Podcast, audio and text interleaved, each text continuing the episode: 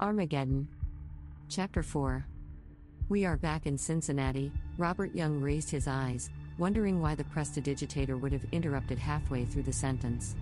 He saw that Gerber the Great's face was contorted with a great impression. Without moving, without changing, his face started to change. Without transforming, it transformed. Then, slowly, the magician laughed. In those soft laughs reflected all the evil in the world. None of those who heard them could doubt his personality. No one doubted. The spectators, each and every one of them, knew at that horrible moment who was in front of them. They knew, even the most skeptical, without any shadow of doubt. No one moved, no one spoke, no one held their breath. There are other things besides fear.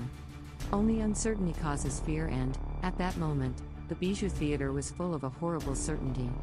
The laughter became stronger. It reached a crescendo, echoed in the dustiest corners of the gallery. Nothing, not even a fly from the ceiling, moved. Satan spoke. I thank you for the attention you have paid to a poor magician. He made an exaggerated bow.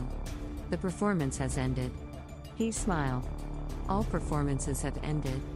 The theater seemed to darken, even though the lights were still on. In the midst of a deadly silence, the sound of wings seemed to be heard, scaly wings, as if invisible creatures were gathering. In the center of the stage there was a dull red glow. A tiny flame emerged from the head and each shoulder of the tall figure of the magician. Other flames appeared. They emerged along the proscenium, along the stage. One of them emerged from the lid of the folded box that little Robert Young still had in his hands. Robert dropped the box. Have I mentioned that Robert was a rescue cadet? It was a purely reflex action. A nine year old child doesn't know much about topics like Armageddon, but Robert Young should have known that water would never have been able to put out that fire. But, as I said, it was a purely reflex action.